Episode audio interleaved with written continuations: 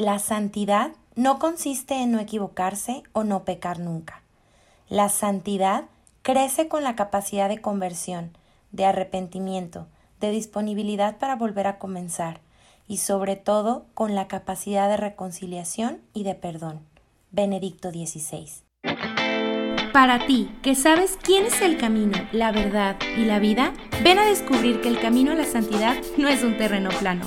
Yo soy Berenice García y te invito a escalar este relieve al cielo.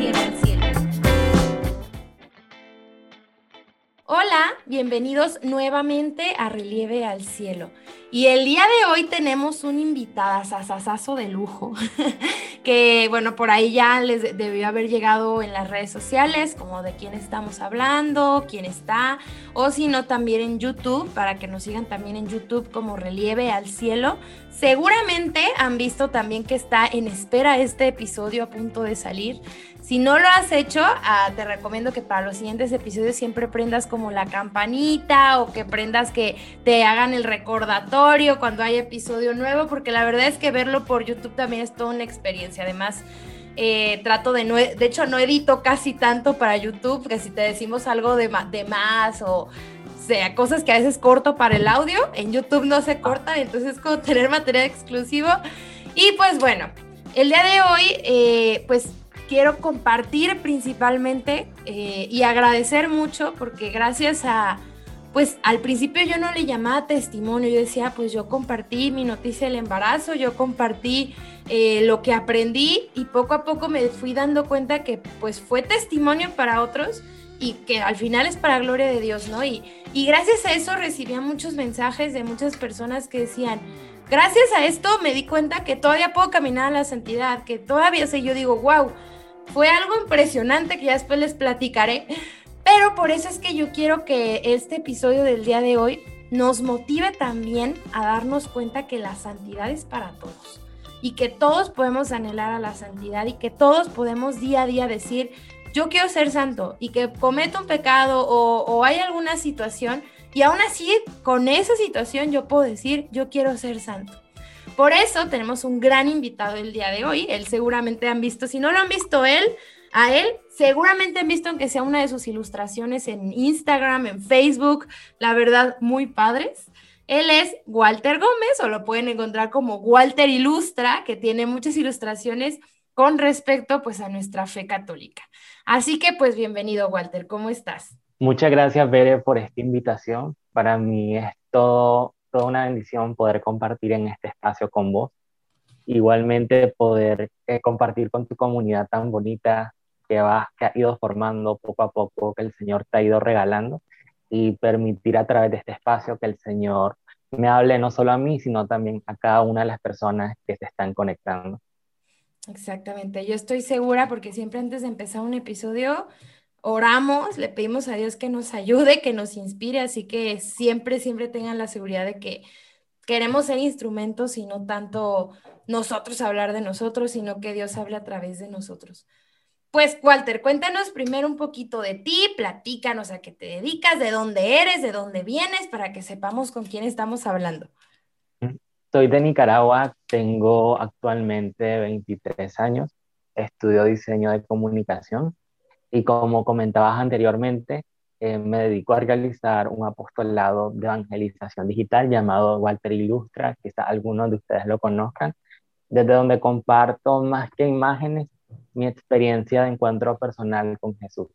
Entonces es más como mi diario espiritual de manera digital, en el cual pues le abro mi corazón y ese encuentro de amor que he tenido con Jesús para cada uno de ustedes. Eh, desde pequeño he crecido en el seno de la iglesia, entonces he crecido como asistiendo a misa, estando en distintas comunidades, movimientos, fui acólito, estuve en grupo de la, de la infancia misionera, luego pastoral juvenil, y actualmente estoy en un apostolado llamado Corazón Puro, que nos dedicamos a promover la virtud de la castidad desde el mensaje de la teología del cuerpo de San Juan Pablo II. Entonces, actualmente esa es la comunidad desde donde yo me formo, me nutro para luego poder dar, ya sea desde Walter Ilustra o desde el servicio al que el Señor me llama. Excelente. Y fíjate que me llamó mucho la atención que dijeras, es como mi diario espiritual, ¿no? Yo creo que muchas veces, muchas personas usamos nuestras redes sociales justo para compartir, claro, la fe, pero desde nuestra propia vivencia. O sea, yo la verdad es que cuando yo escribo algo, cuando se me ocurre también un episodio, muchas veces es por lo que yo estoy pasando, ¿no? Y dices, pues es que desde ahí, si no sacamos cosas desde nuestro interior que Dios pone ahí, pues desde dónde, ¿no? Y me llama mucho la atención que digas esto de que es tu diario espiritual y porque me, a, a, mí me impresionó mucho, yo te sigo desde hace un montón, ¿no? Porque me encantaba así de que compartía las ilustraciones y todo eso.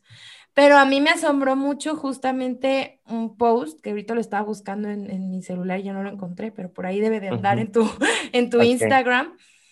Un post que un día tú subiste, creo que fue en esos tiempos de, ya ves que el, el día del Pride y todo esto.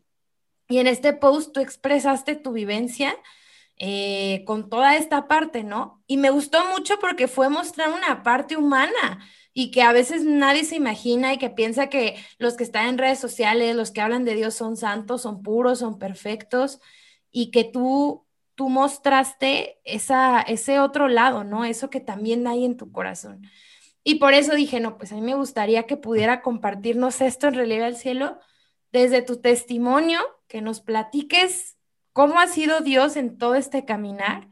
Y pues bueno, ahora sí que el micrófono es tuyo. Como compartías anteriormente, sí, realicé una publicación el año pasado, en junio, donde abrí un poco más, digamos, de mi vida personal. Entonces compartí un poco este, una experiencia de conversión y retomando un poco lo que comentaba anteriormente, que pertenezco a un apostolado dedicado a promover la vivencia de la castidad y teología del cuerpo, fue porque justamente cuando yo empecé a tener el contacto con esta comunidad, con este apostolado, eh, donde empecé a vivir un, es donde empecé a vivir un profundo y verdadero encuentro de conversión con Jesús. Porque siento que de repente nosotros quizás este, vamos a la iglesia o participamos en determinado grupo, pero de repente se vuelve como muy monótono o es solo por cumplir o porque tenés el típico miedo al infierno, esto o lo otro. Entonces, pero nunca porque tenés como esa sed o esa necesidad de querer tener un auténtico encuentro con Jesús. Entonces, cuando yo conocí este apostolado, para mí fue un apostolado que, digamos que traspasó o penetró a profundidad mi historia porque yo llevaba este, heridas de la adolescencia, de abuso sexual, llevaba heridas incluso, este, o más bien ataduras hacia pecados que me llevaban a caer en impureza. Entonces, y dentro de eso también un poco una confusión por mi identidad, de repente este, empecé a sentir como a raíz de esa experiencia de abuso, una confusión de mi identidad, empecé a sentir atracción hacia el mismo sexo, entonces, y era algo que yo no sabía cómo este, trabajar ni cómo, cómo controlar, me refiero en el sentido de qué tengo que hacer, este, tengo que ir por este camino que me ofrece la sociedad, que me dice que te venden una falsa libertad, que te dicen se libre, esto, lo otro. Como tiene esto, debe de ser de esta manera o debo de ir por el camino de lo que me enseña la Santa Madre Iglesia, pero que al mismo tiempo un poco confuso porque también hay gente que no está preparada en el tema, que no sabe nada y más bien te termina destruyendo con los comentarios que hacen. Entonces para mí era un momento como muy devastador internamente, por fuera yo estaba perfectamente bien, entonces de hecho yo casi nunca habría yo soy como muy privado y muy independiente con mis procesos, entonces casi nunca pues lo ando abriendo. Sí, de repente soy como el amigo que escucha la historia de todos, pero casi nunca pues yo me abro, sino más solo con mi guía y así. También porque cuando yo cargaba con este tema muy personal, yo sentía que también era una gran responsabilidad. Yo decía, yo no puedo abrir este tema con esta persona porque no lo va a entender y puedo incluso terminar este, alejándola.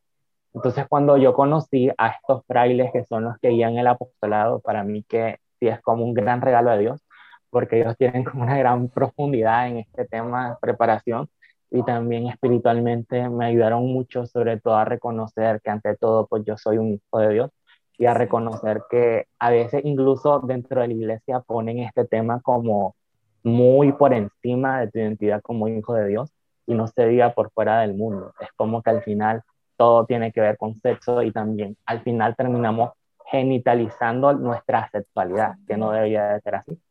Entonces, cuando yo empiezo a tener como este proceso y este encuentro a través de y de la mano con los frailes y luego también que empiezo por la vía este, más, digamos, de llevar un proceso psicológico, entonces con una psicóloga pues católica, eso me ayuda muchísimo como poder ir abriendo, eh, eh, digamos, el archivero de mi vida, que quizás está un poco como muy encerrado y poder empezar a revisar pues cada expediente e ir trabajando poco a poco pues mi historia. Y en ese proceso, que yo estaba llevando, iba como redescubriendo y abrazando verdaderamente este, esta misericordia de Dios. Y de alguna manera yo nunca este, me alejé de la iglesia ni he, ni he llevado un estilo de vida totalmente desordenado. Como sé que de repente cuando yo hice mi publicación, muchas personas interpretaron.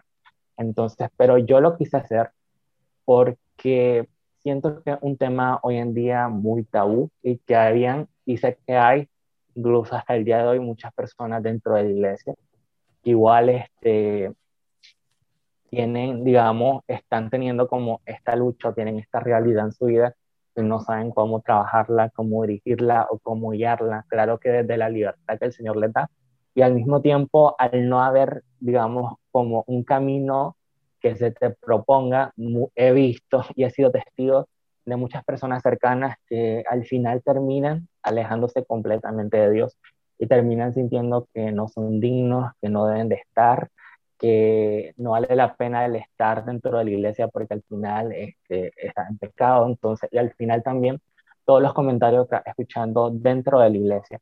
Pero, como decía anteriormente, eso se da mucho por carencia de información sobre el tema. Por, por carencia también de conciencia, de conciencia no solo de la persona que está viviendo esta experiencia, sino también de las personas que de alguna manera tienen el servicio de, de dirigir determinada comunidad o parroquia. Entonces, en todo este proceso, ya cuando yo este, me dispuse a compartirlo, ya llevaba como, digamos, un un proceso muy avanzado, entonces, y había como trabajado muchas áreas, ya estaba no totalmente sano, porque al final la sanación es un proceso de toda la vida, que va sanando día a día, pero sí ya sentía que por lo menos podía tocar el tema como que no me incomoda tocar el tema, que tocar el tema, este, tan, porque de repente también existe la confusión, que yo le daba, por ejemplo, como que muy mucha importancia a este tema, ya sabes, como que yo era este tema, y ese tema no lo es todo en mi vida. Entonces, y yo no soy, y simplemente, digamos, este, yo no soy solamente eh, esa realidad mía, sino que soy más que eso. Entonces, ya cuando comprendo eso y también comprendo como que al final, digamos, por ejemplo, la atracción no es un pecado, sino que el pecado luego ya es el acto y también a aprender a utilizar los términos correctos y las palabras correctas también me ayudaron no solo a mí, sino también para poder orientar a otras personas que de alguna manera estaban pasando por lo mismo. Y siento que de alguna manera el Señor se valió de ese pequeño paso, porque te digo, yo soy la persona este, en la vida real, te a decir, bueno, a ver, en persona, cara a cara, yo soy quizás el más tímido delante de vos o me cuesta de repente hablar mucho, pero cuando yo escribo es como que me sobran las palabras y y me extiendo mucho. Entonces, cuando yo lo hice a través de ese escrito, a través de esa publicación, este, pude ver que muchas personas se sintieron identificadas, reconocidas. Al mismo tiempo, también muchas personas que no manejan el tema y lo miraron como que estaba confundiendo a la gente, que yo estaba más bien siendo causa de polémica, que no fui prudente, que esas cosas no se dicen. Entonces, eh, te confieso, luego de haber hecho esa publicación, yo pasé como tres días con pura ansiedad porque tenían todo el inbox lleno de mensajes y no solo el inbox, sino también este, mi número de teléfono, personas cercanas o de repente ser conocidos de otros conocidos y así. Entonces, personas que me escribieron con todo tipo de intenciones, buenas, malas. Entonces, fue un momento como de mucho shock, pero que fue solo a través de la oración y a través del silencio que pude, pude saberlo llevar y siento que pues Jesús me dio esa gracia. Entonces, ya hoy en día pues te puedo decir que es un tema que actualmente pues yo lo puedo compartir. entonces abiertamente y que de hecho muchos me invitan de repente a grupos o comunidades a compartir este tema. Entonces, y he notado como la gran necesidad que hay de poder crear más espacios así y también este, del poder saber acompañar, porque de repente me ha tocado estar en grupos donde hay eh, jóvenes, varones con, con, un sentido o una idealización muy machista, entonces que de repente no entienden. Entonces yo sé que eso se da sobre todo más por la cultura y también cuando hay una cultura muy rural. Entonces, pero he visto también cómo poco a poco se van abriendo porque también hay que tener tacto para tocar este tema. Hay que saber poderlo llevar, poderlo poner en la mesa, no solamente este, para ser escuchado, sino también para que de alguna manera la otra persona también se pueda convencer que este es un tema totalmente natural, que es un tema igual de, interés, no solo para las personas que viven esto, sino también para todos como sociedad, para poder construir no solo como sociedad, sino también como iglesia, este espacio de verdadero encuentro. Porque de repente cuando nosotros empezamos a estigmatizar a las personas, y no solo a personas por su identidad o por su preferencia, sino también por su físico, o por ejemplo porque andan tatú, entonces nos cerramos completamente y no nos permitimos este, el conocer a esa persona, el saber que esa persona al final también refleja la imagen y semejanza de Dios, porque de repente uno también, incluso en su egoísmo, este, a veces olvida esta noción de que la otra persona que tenés frente de vos es imagen y semejanza y que por lo tanto esa persona también te refleja a Dios entonces, pero cuando tenés esta verdad marcada en tu corazón, marcada en tu historia, este, no, no es fácil que perdas, no es fácil que perdas el respeto hacia esa persona.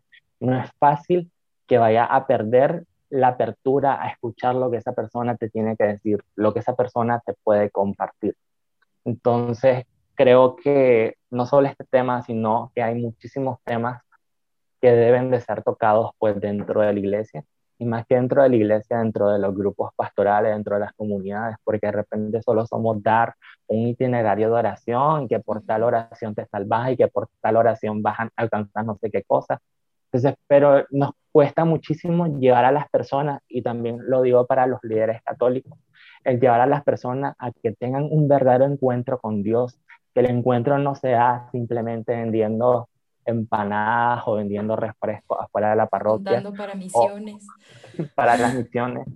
No, o sea, el encuentro tiene que darse de raíz, llevando a la persona a que esa persona vaya conociéndose a sí misma, vaya conociendo y aceptando su historia y aceptando esa historia le puede abrir verdaderamente su vida a Jesús, le puede abrir verdaderamente este, su corazón a Jesús.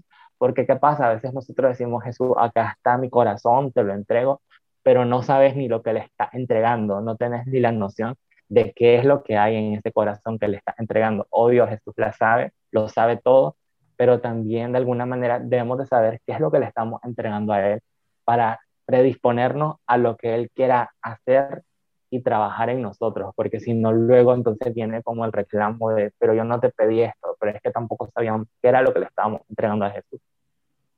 Y es que realmente es como también tener bien claro que, como decías, ¿no? La persona que está frente de mí es otro ser humano y que todos tenemos una inclinación a algo, o sea, algún pecado, o sea, no es como que, ay, es que fulanito hizo esto, es que sutanito hizo tal otra cosa. No, a ver, yo también como persona, a lo mejor puede ser otra cosa totalmente diferente, pero también tengo una inclinación a algo, ¿no? Y el problema es que a veces como decías, y que creo que estamos bien de acuerdo, es que no se habla de las caídas. Casi no se habla de lo que también pasa y hay muchas cuentas y que son valiosísimas, son muy valiosas y todo, pero que se habla mucho de la castidad y se habla mucho de lo que está bien, de lo que está bien y qué bueno porque nos forman mucho, nos fomentan mucho, pero que a veces, bueno, yo así me pasó, ¿no? De que yo me estresé muchísimo al momento de mi embarazo y de todo eso porque dije, es que yo veo a tal y a tal y a tal en redes sociales y ellas sí pudieron hacer lo que yo no pude, ellas sí llegaron al matrimonio, ellas sí, y me frustró mucho. Yo me sentía como que, ¿por qué yo no pude si todos pudieron, no? Y después fue entender, bueno, yo no conozco sus batallas. No las conozco, seguramente tienen también unas, tienen otras, tienen, no sé. Y es entender que el que está frente a ti tiene una batalla como tú la tienes, que puede ser diferente.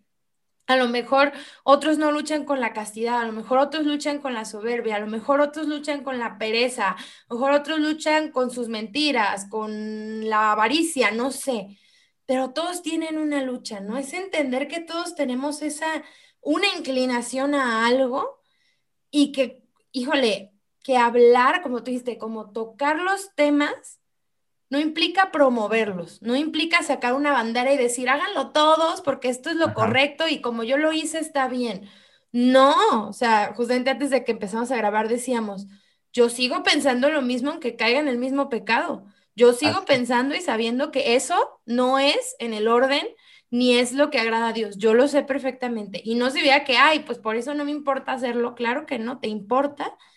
Y entender que tocar el tema no significa promoverlo, que al contrario, tocar el tema ayuda que el otro, como tú dijiste, ¿no? Ahora al principio te costaba trabajo como expresarlo y decir, ay, ¿cómo, ¿cómo lo voy a decir? A lo mejor tú lo hiciste entre un desahogo, como un soltar algo, para unas personas pudo haber sido ¿qué te pasa? Pudo haber sido un juicio, pudo haber sido lo que sea. Y pues bueno, cada quien tiene sus luchas, ¿no? Pero como dices, fue que también otras personas pudieran identificarse y hablar. Y es que es eso, que a veces me llegan muchos mensajes de, es que me da mucha vergüenza decírselo a otras personas y es como, no, o sea, obviamente tampoco vamos a estar publicando toda nuestra vida privada y decir, hoy justamente caí en este pecado. Pues no, no nos toca tampoco eso. Pero está padre el dejar de mostrar como esa cara de, no, yo soy perfecto y a mí nunca me pasa nada. Y justamente en esta vivencia es como entender, hasta a nosotros nos conviene quitarnos de ese pedestal, porque ese pedestal solo nos causa frustración solo nos causa, causa, tengo que seguir mostrando esta cara de que todo está bien y que soy, como soy católico, siempre tengo que tener mi cara de felicidad, porque entonces si me muestro triste, la gente va a decir que qué, porque no creo en Dios. No, claro que creo en Dios, pero puedo estar triste, ¿no? Y tú aquí, ¿cómo viste esta parte entonces? Eh, que dices, bueno, hubo personas que se identificaron. Y yo que lo he estado viviendo, híjole, las personas te dicen que se llenan de algo, pero al final al recibir esos comentarios creo que tú te llenas de algo más. ¿Tú cómo has vivido ese que el otro se identifique contigo y ver como ese bien que Dios ha sacado? Para mí este fue sorprendente y al mismo tiempo fue como un shock muy personal porque también pude ver que de repente, de repente, o sea, te digo, yo estuve como dudándolo mucho cuando lo quise escribir y de hecho tampoco este, yo no lo consulté ni con mi guía, ni lo consulté con, con mi psicóloga ni nada. De hecho, después los dos me llamaron la atención. Entonces, pero yo soy como Santa Teresa de Ávila. Primero el hecho, después el permiso. Ella primero hizo el convento y después pidió permiso.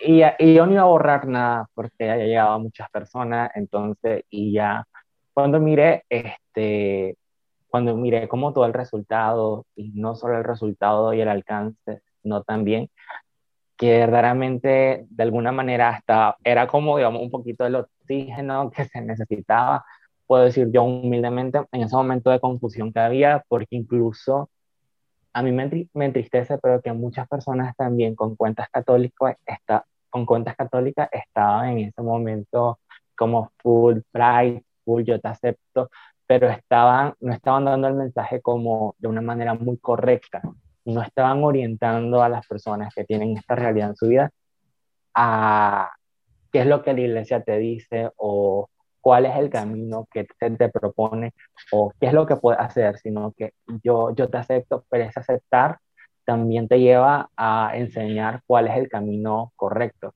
porque esto también se da no solamente en las personas con esta preferencia, sino también, por ejemplo, dentro del noviazgo, el evitando la fornicación.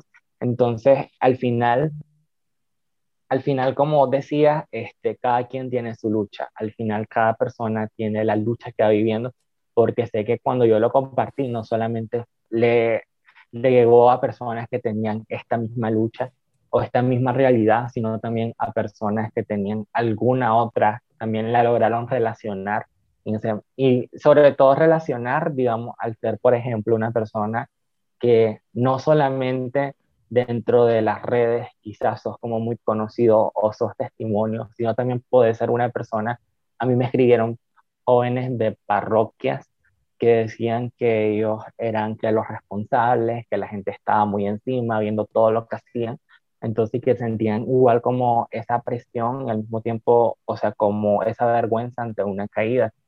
Entonces pude ver cómo el Señor de alguna manera pues dio, iba produciendo frutos él mismo. Entonces la verdad que yo solo pues me presté como para abrir mi corazón y como yo siempre lo digo, cuando nosotros somos transparentes, somos auténticos y desnudamos nuestra vida a las otras personas, es cuando verdaderamente logramos conectar y la otra persona puede sentir de alguna manera más palpable y encarnada esta experiencia de Dios.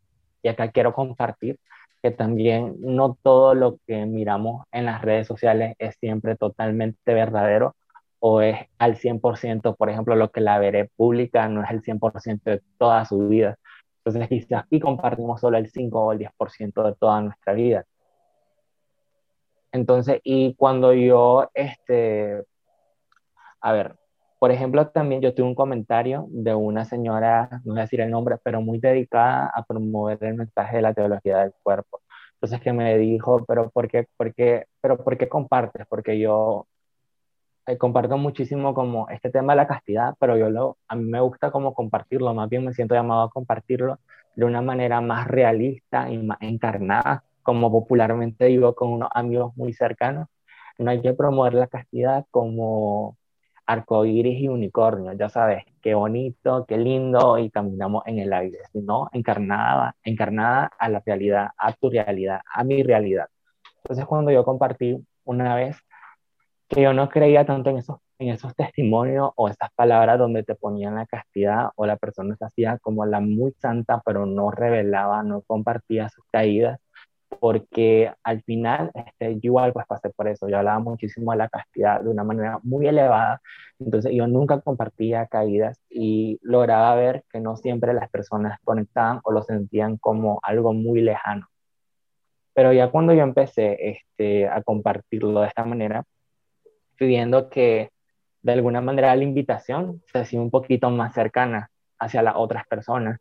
Entonces cuando yo compartí eso, eh, me escribió, como decía anteriormente, una señora y me dijo, pero ¿cómo dice eso?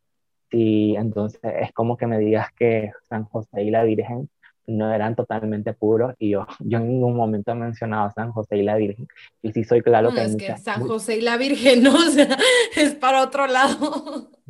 Y sí, y sí estoy claro que hay muchísimas, que hay varias personas y por ejemplo está el testimonio también de muchos santos como Carlos Acutis, que hasta camino a los altares, que fue un joven que vivió esta virtud que el Señor pues le dio la gracia para poderla vivir plenamente, pero por ejemplo yo, yo hablo desde mi realidad y desde el pequeño círculo social de todos mis amigos que pertenecen al mismo movimiento que yo y juntos al mismo tiempo compartimos en espacios de diálogo lo difícil que es luchar por vivir esta virtud. Entonces, desde esa realidad, pues es que yo comparto, pues, y yo logro como, de alguna manera vos hacer como un pequeño censo o una pequeña encuesta de alguna manera para ver que en realidad algo es una realidad de todos, ya sabes.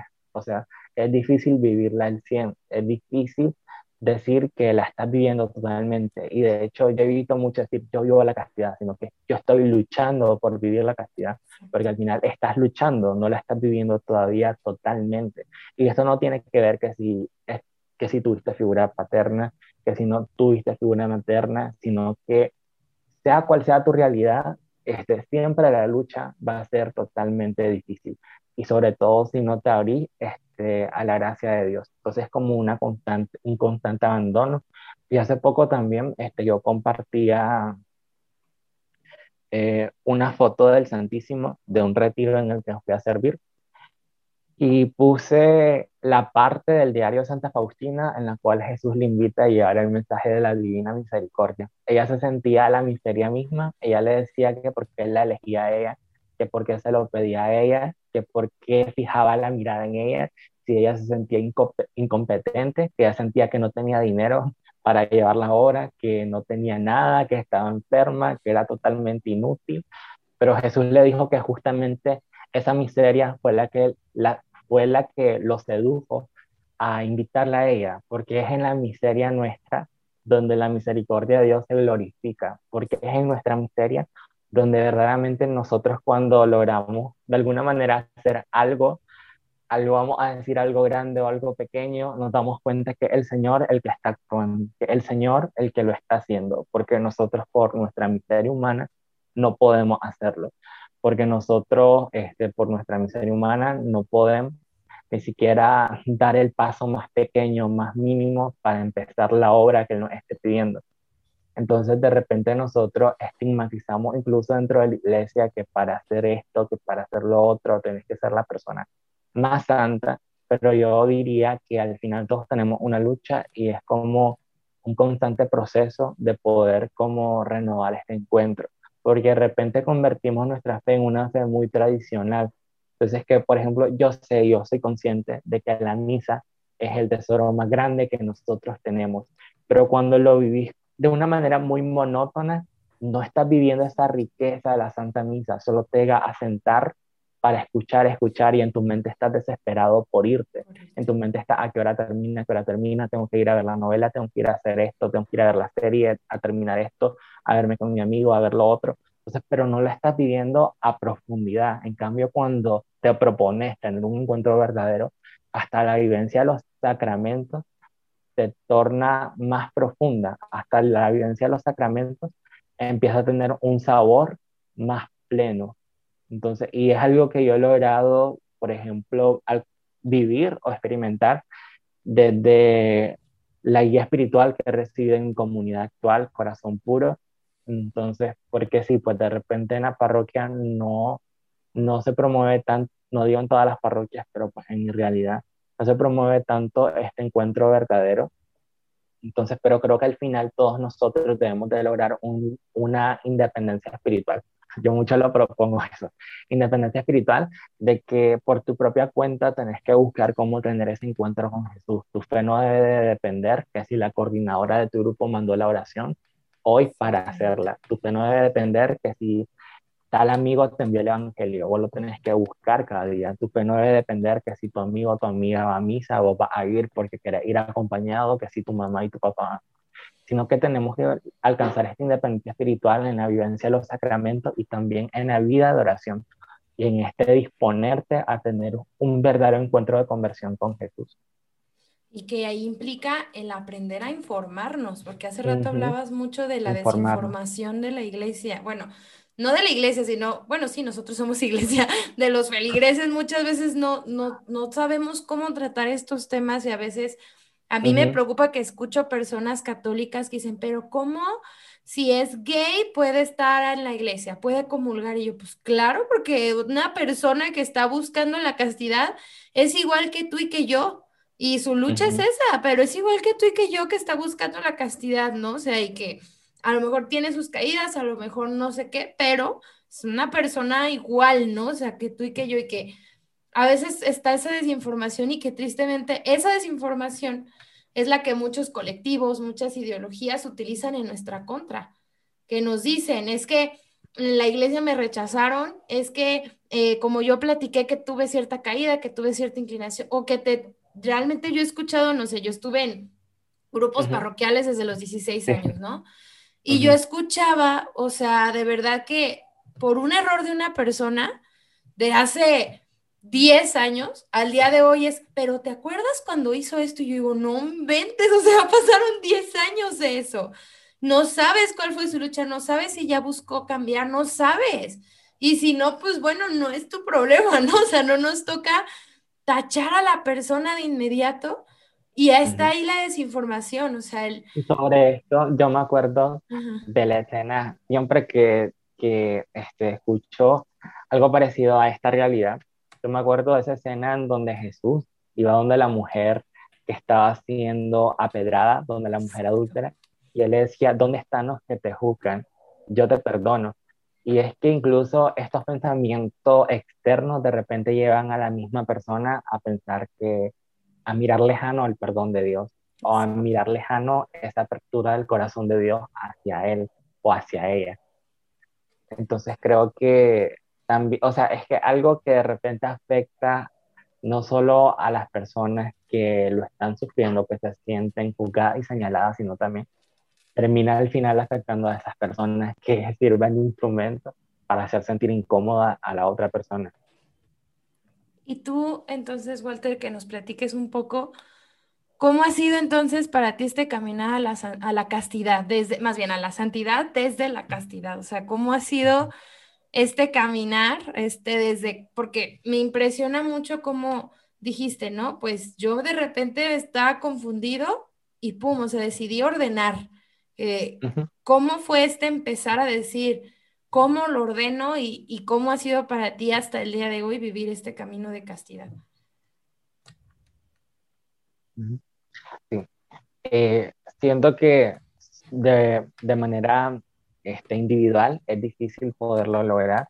A mí me ha servido mucho el estar en un grupo, el igual compartir con otras personas que también, este, que también luchan por vivir esta virtud de la castidad. Entonces, el tener amigos y amigas que también están como comprometidos en esta lucha, el poder también entre nosotros desnudarnos y en el término muy espiritual y personal, el compartir tu vida con el otro, este, y que esa persona de alguna manera logre también conectar con tu historia y logre alcanzar o más bien percibir un aliento de tu historia hacia la de él o a la de ella. Entonces siento que eso pues tiene muchísima riqueza y algo que me ha ayudado demasiado. Igual el poder recibir ese acompañamiento de Jesús a través de los sacramentos y en el proceso pues que fui llevando, entonces, incluso como el reconocer que yo ante todo, yo soy hijo de Dios. Entonces, y que ante todo nosotros, no importa cuál sea nuestra cruz, cuál sea este, nuestra batalla, somos hijos de Dios. Y que, por ejemplo, el reconocer, el aclarar los términos como que la atracción no es pecado y que algo totalmente natural, entonces que lo que sí es pecado el acto y también el reconocer, este, el saber llamar a las personas, que yo no tengo que decirle a la persona, la persona X, sino Berenice, sino este Juan, Pedro. Yo no tengo, sino yo no tengo que, que, ponerle una etiqueta a la otra persona. Yo no tengo que decir, tengo una amiga lesbiana, tengo un amigo gay, tengo un amigo homosexual, tengo un amigo con tal cosa, tengo un amigo drogo, tengo un amigo borracho. Yo no tengo por qué poner una etiqueta, porque al final esa persona es imagen de Dios. Entonces yo, yo debo de guardar este, es como cuando vamos ante el Santísimo. Cuando vamos ante el Santísimo, nosotros guardamos una profunda reverencia ante Él. Entonces, igual, si nosotros empezáramos a ver que en esa persona también habita Dios, también tendríamos una reverencia hacia esa persona, un respeto absoluto hacia esa persona. Entonces, el reconocer todos estos términos y, por ejemplo, yo, o sea, yo, yo me siento una persona que soy hijo de Dios, igual y todavía como la atracción al final es algo natural, es algo que de alguna manera pues siempre va a estar. De hecho, durante ese proceso yo conocí a una señora que ya está casada, ya tiene seis hijos, ella me dice, la atracción, Walter, es una cruz. La atracción siempre va a estar ahí, es una cruz que el Señor te va a permitir por su gracia poder llevar. Entonces, porque sí sé que hay, que, que hay testimonios de repente, el Señor me sanó, este, me quitó la atracción, que ya se fue, entonces, pero es un proceso, la verdad a mí me cuesta creer en esos testimonios así. Entonces, y, y yo prefiero como ser realista conmigo mismo y saber que de alguna manera pues siempre va a estar. Eh, y el ver testimonio como el de esta amiga que te decía que ya está casada, tiene varios años de casada y tiene seis hijos, una bonita familia y que me lo diga de esta manera, algo que a mí me llena como no solo de esperanza, sino también como de mucha fortaleza para seguir luchando, porque ahorita estoy en el proceso de discernir mi vocación. Desde pequeño yo he sentido llamado hacia la vida religiosa. Entonces, y de hecho también el poder dar este paso de, de digamos, exponer como mi, esa parte de mí o esta parte de mi testimonio, este sentí que también de alguna manera a mí me libera. Yo soy como mucho de de tratar de ser como lo más transparente posible y tratar de ser totalmente auténtico y que las personas me conozcan totalmente de mí. Dicen, me, una amiga me dice que me gusta desnudarme mucho, o sea, hablando en este concepto, pero sí, o sea, es algo que, que a mí me gusta y yo lo hago incluso desde las redes sociales porque siento que igual este, para mí es como algo muy, terapéutico también. Es algo como muy liberador, como muy de mi proceso de sanación. Hay muchas personas que se liberan con cantos, que van sanando, escribiendo, entonces esta es mi manera de sanar. Entonces, y pues siento que igual el Señor por algo ha permitido que se vaya dando y eh, se, me, se, me, fue olvidando la pregunta que me había hecho, pero sí, ha sido así, así, pero creo que él ha ido respondiendo. Pero ha sido de esta manera pues que lo, que lo he ido viviendo. Y actual, pues yo siento que un tema que ha ido sanando y que ya el resto del proceso de sanación, pues le toca al Señor y de mi parte irme como abriendo a lo que él cada día vaya pues trabajando. Entonces, y ante todo, yo le diría a una persona que está atravesando quizás por esta cruz o por esta realidad, por cualquier otra, que no se centre solamente en esa cruz o en esa herida, sino que vaya a profundidad y trabaje cada una de sus heridas desde la niñez. O sea, hay que empezar a trabajar cada una de nuestras heridas, nuestra historia, desde la niñez. Entonces, porque no se trata solo de sanar eso, es como, digamos, de repente tenés en tu casa un montón de goteras y tapas solo una, el agua igual va a seguir cayendo. Entonces hay que intentar como tapar todas las goteras para que el agua deje de pasar. Entonces igual es con nuestra vida, hay que sanar como todos los espacios que necesitan ser sanados y que al final fue un proceso, es un proceso de toda la vida, pero darte este permiso de poder conocerte. Hay muchas personas que solo viven por vivir, pero no se conocen a sí mismas, no saben lo que quieren de repente llegan a determinada edad y nunca hicieron lo que querían hacer, llegan a determinada edad y nunca soñaron. Entonces, y el Señor nos creó a nosotros para soñar, para amar, para poder mirar el mundo, para no limitarnos ante el mundo, porque al final, ¿quién fue el que creó el mundo? Fue nuestro Padre, entonces no nos podemos limitar en este mundo. Debemos de expandir nuestro pensamiento, de expandir nuestros sueños, de expandir nuestros deseos de amar, porque igual, y creo que cuando nosotros estamos invadidos por ese amor de Dios, entonces cuando nuestro corazón de alguna manera está más dispuesto a poder dar, más dispuesto a poder escuchar. Y claro que una lucha constante y no solo una lucha constante, sino un encuentro este, de día a día con Jesús. Entonces, igual, y de repente cuando estamos empezando nos frustramos por la primera caída que tuvimos quizás a la semana de haber estado en la gracia pero al final este, esa caída es la que nos da como más impulso, porque yo tengo como ese pensamiento de repente de que de cada caída yo como que me reinvento, pero es, quizás no sea la palabra, pero sí como que encuentro como más fuerza o más fortaleza para volver a empezar y seguir pues luchando. Fíjate que para concluir me acordé de un testimonio que siempre me gusta platicarlo, de San Francisco de Sales que él se considera mucho como él era un santo amable, un santo muy paciente, así, ¿no? Es una de las cosas que se sabe de San Francisco de Sales, ¿no?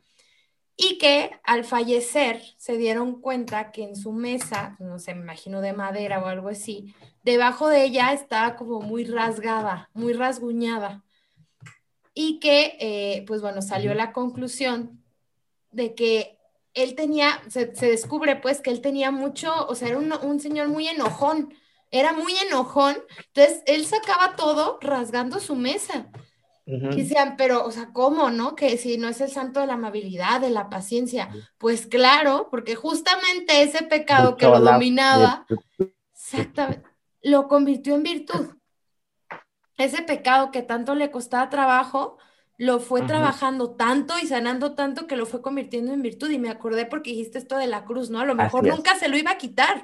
Mejor eso era con lo que él tenía que trabajar y en ese tener que trabajar, ajá, en ese luchar, iba a estar mostrando tanta amabilidad que la gente a lo mejor ni cuenta se daba que luchaba con esa emoción y pues él tenía que luchar, ¿no? Entonces... Como, como Santa Teresa de Ávila que luchaba contra la soberbia cuando yo me enteré de esa lucha, entonces porque de repente cuando estás dentro de la iglesia, no sé, veo pues que igual has estado de muy joven dentro de la iglesia, entonces en tu casa, tus papás, tus familiares, como, pero vas a la iglesia, pero vas a la iglesia, entonces cuando vas conociendo la vida de los santos te vas dando cuenta que al final cuando ellos estaban en la tierra no eran santos todavía y estaban llevando como esa lucha por querer vivir esa virtud.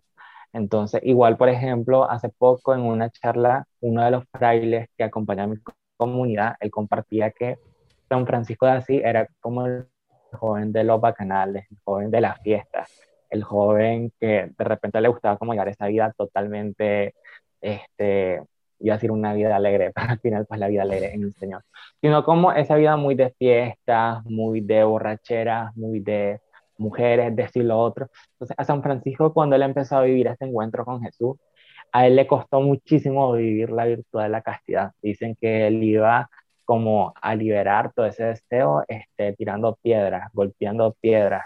Entonces, al final creo que todos los santos, pues como decía anteriormente, lucharon, lucharon, lucharon para poder vivir esa virtud. Y recopilando esto, puedo incluso mencionar una frase que sé que nosotros todos más de una vez hemos escuchado y es que en la herida está la misión y es que en herida está la gracia. Al final, eso que más te cuesta es de alguna manera eso que te va a llevar al cielo. Eso que más te cuesta es lo que te va a hacer santo. Y no solo a ti, sino que a alguien más. O sea, porque realmente en el episodio pasado estaba el, un diácono y decía, tus caídas no solo son por algo, son para alguien. Porque por tu caída, otra persona puede también encontrar salvación y dices, ¿cómo? Pues es que así es Dios. Porque es tan perfecto porque hasta de tu caída, Él puede hacerte santo a ti y santo a otra persona. Porque es como decir, el demonio no tiene la última palabra. Si te caíste, pero Él no tiene la última palabra, la tiene Dios. Y Dios te convierte y Dios termina haciéndote santo a ti, santo a los que están a tu alrededor.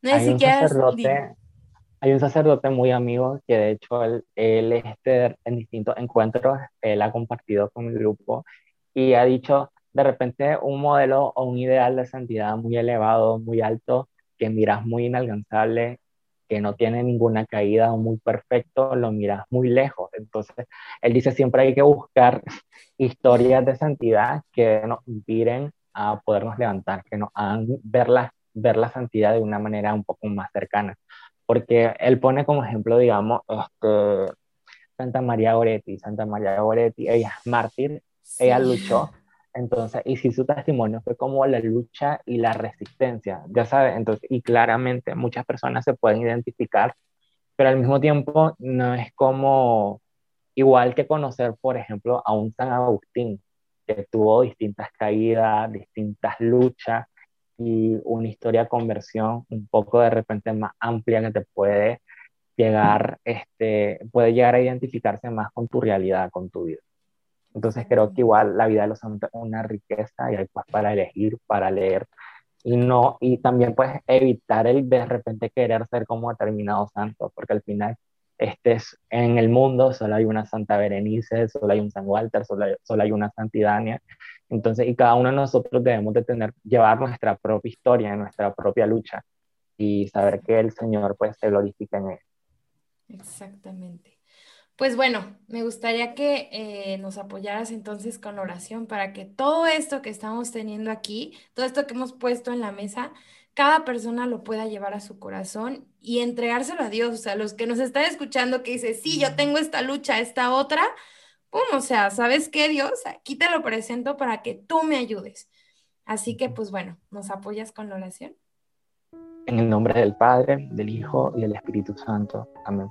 Te damos gracias, Señor, por este momento, por este momento en el cual tu Espíritu Santo ha hablado a nuestros corazones te pedimos que siempre podamos sentir ese fuego de tu amor en cada uno de nosotros arder y que nos des la gracia de poder reconocer en nuestra historia cada una de nuestras heridas que necesitamos abrir para ti, para que sean sanadas por tu espíritu. Te pedimos que nos des la gracia para poder luchar contra todo lo que nos impide vivir las virtudes, contra todo lo que nos impide hacer una entrega desinteresada, real y verdadera para ti. Te pedimos, Mamá María, que siempre tu manto nos envuelva, nos acompañe que siempre tu corazón sea ese camino para llegar a Jesús. Dulce Madre, no te alejes, tu vista de nosotros no apartes. Ven con nosotros a todas partes y solos nunca nos dejes, ya que nos amas tanto como una verdadera madre. Haz que nos bendiga el Padre, el Hijo y el Espíritu Santo. Amén. Amén. Pues muchas gracias, Walter. No sé si nos quieras compartir este tus redes sociales, cómo te encontramos, para pues ahí también alguien si se siente identificado sepa que puede hablar contigo. Me pueden encontrar en Twitter, en Facebook, en Instagram como walter.ilustra.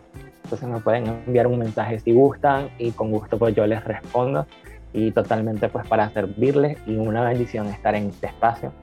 Te agradezco nuevamente por la invitación, Bere, entonces te aprecio mucho y espero que igual el Señor pues bendiga tus nuevos proyectos y que nunca falte el amor en este hogar que estás construyendo.